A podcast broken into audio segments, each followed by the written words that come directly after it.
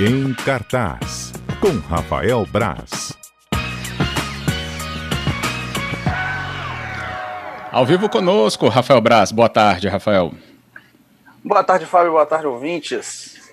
Em cartaz no ar, com você, trazendo aqui suas dicas. Nosso último encontro que foi adiado ali, né, do Papo em Série, mas hoje tem dica. Queria saber quais são, Braz. Hoje eu vou falar do, do aguardadíssimo. Todo, todo o programa alguém me perguntava: já viu o Snyder Cut? Já viu o Snyder Cut? Uma famosa versão do, do Liga da Justiça, a versão do diretor, a versão que seria inicialmente criada, né? Segundo ele, porque né, foi uma grande confusão na época. O filme foi lançado em 2017 mas o Zack Snyder foi afastado, na época falou-se da, da, filha dele que havia morrido, realmente a filha dele morreu, mas também falou-se muito que a, a, da DC, a Warner, queria dar uma pegada mais próxima da Marvel, né, para os filmes da DC, tirar aquela coisa escura, aquela coisa sombria, aquela coisa pesada dos filmes da DC, e por isso chamou o Joss Whedon, que é o cara que praticamente criou aquele universo dos Vingadores ali, né, pelo menos ele tem muita da assinatura dele nisso.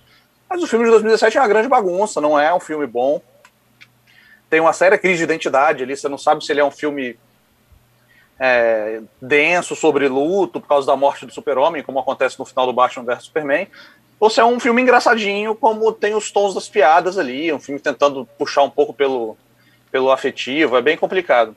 E, aí, final, depois, logo depois que o filme foi lançado, os fãs vieram, Snyder Cut, lança o Snyder Cut, finalmente lançou o Snyder Cut, está disponível em plataforma de streaming, no Google Play, no, no vários, vários ah, para compra ainda, né? Por enquanto só para compra, a gente não tem o HBO uhum. Max no Brasil ainda, foi lançado lá fora no HBO Max.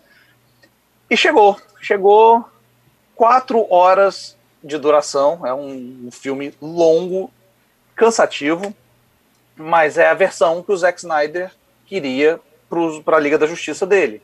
Então é um filme pesado, quem já viu a Liga da Justiça né, vai, vai entender melhor. Mas é um filme pesado, um filme denso pra caramba, super. Os personagens realmente lidando com o luto. E com quatro horas de duração, ele vira uma coisa meio grandiosa, ele vira um, um, um épico, explora mitologia, explora o passado de personagens, a tal volta do super-homem ganha um peso muito maior, porque ela só acontece na segunda metade do filme, então ela ganha uma importância muito maior na trama. Só que é, da mesma forma, continua sendo o filme do, do Zack Snyder. Então, quem não gostou dos filmes anteriores do Zack Snyder não vai gostar do novo Liga da Justiça. Tem muito muita câmera lenta, em excesso. Se, se fosse tudo em, em velocidade normal, dá para fazer umas três horas, eu acho, porque é muita câmera lenta é câmera lenta o tempo todo. Quase pessoa comendo em câmera lenta até. É impressionante como ele gosta disso. O que acaba também tirando o impacto do recurso, né? Você, ah, você abusa, é, abusa da, do, do, do, estilo e de repente quando uma, uma, uma cena que realmente seria necessária, uma cena que seria impactante, ela, ela perde a força. E, e, mas o filme ele, ele, é muito mais coeso, isso é muito importante ressaltar. Eu, eu não sou um grande fã do, do Liga da Justiça original, não sou um, não sou um dos que mais odeio o filme também. Eu acho o Batman vs Superman muito ruim, o Liga da Justiça eu acho ok. Mas esse, esse eu achei muito melhor. É muito melhor, é um filme coeso, é um filme que tem uma identidade, ele tem uma assinatura, ele tem, um, ele tem início, meio e fim. É, tem muita coisa. Foram gastos 70 milhões de dólares em refilmagens, então tem muita coisa refilmada, uhum. muita computação gráfica em algumas sequências também, e o filme muda algumas, algumas coisas importantes do filme do Joss Whedon. Isso é, é legal porque é realmente a versão do, do Zack Snyder para esse universo. É uma pena, porque o filme abre umas possibilidades muito legais ali. O, principalmente a, tal falada, a tão falada sequência do pesadelo, né? Quem, a presença do Coringa também no hum. filme.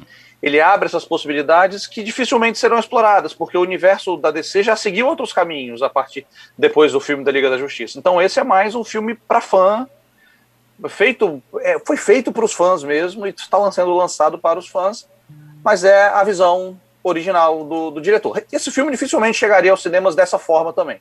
Dificilmente a Warner chegaria lá em 2017 ia falar pro, pro, pro Zack Snyder, ah, não, pode lançar seu filme de quatro horas aí. Não, não ia rolar. Ele, a, versão dele, a versão dele no cinema seria diferente.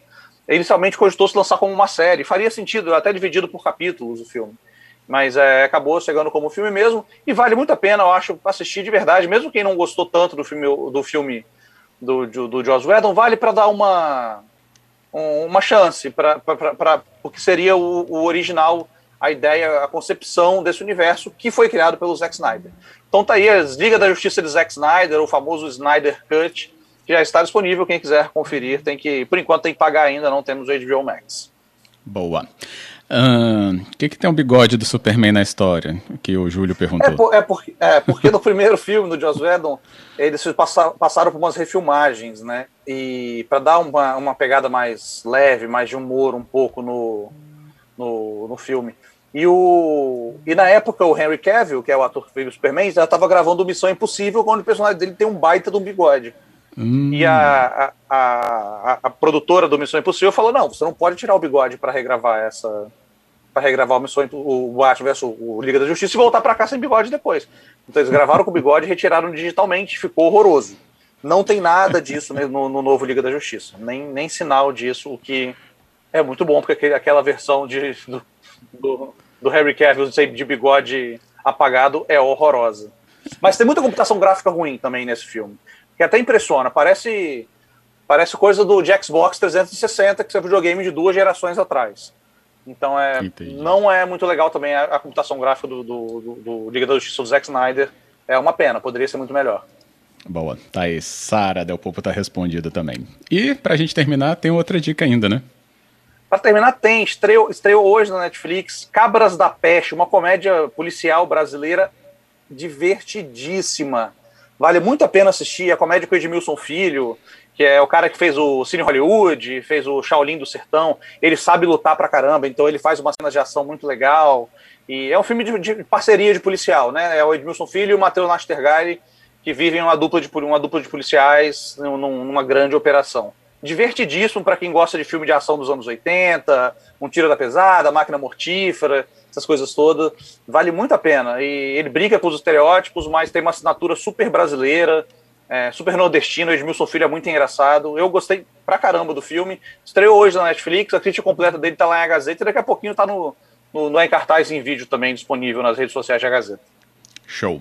Sim ou não? Só isso, hein? Ricardo, tem menção ao filme do Flash ou multiverso da DC aí no Zack Depende do que, do que, do, que, considerar uma menção. Assim. Tem, tem umas possibilidades, mas não tem nada mais. Vai acontecer isso, hein, gente? Isso, esse, como eu falei, dificilmente vai ser explorado alguma coisa saindo desse, desse filme do Zack Snyder. É mais um, um presente, um carinho, um afago nos fãs dele mesmo. Boa. Rafael Braz, obrigado, hein? Valeu, Fábio. Valeu, ouvintes.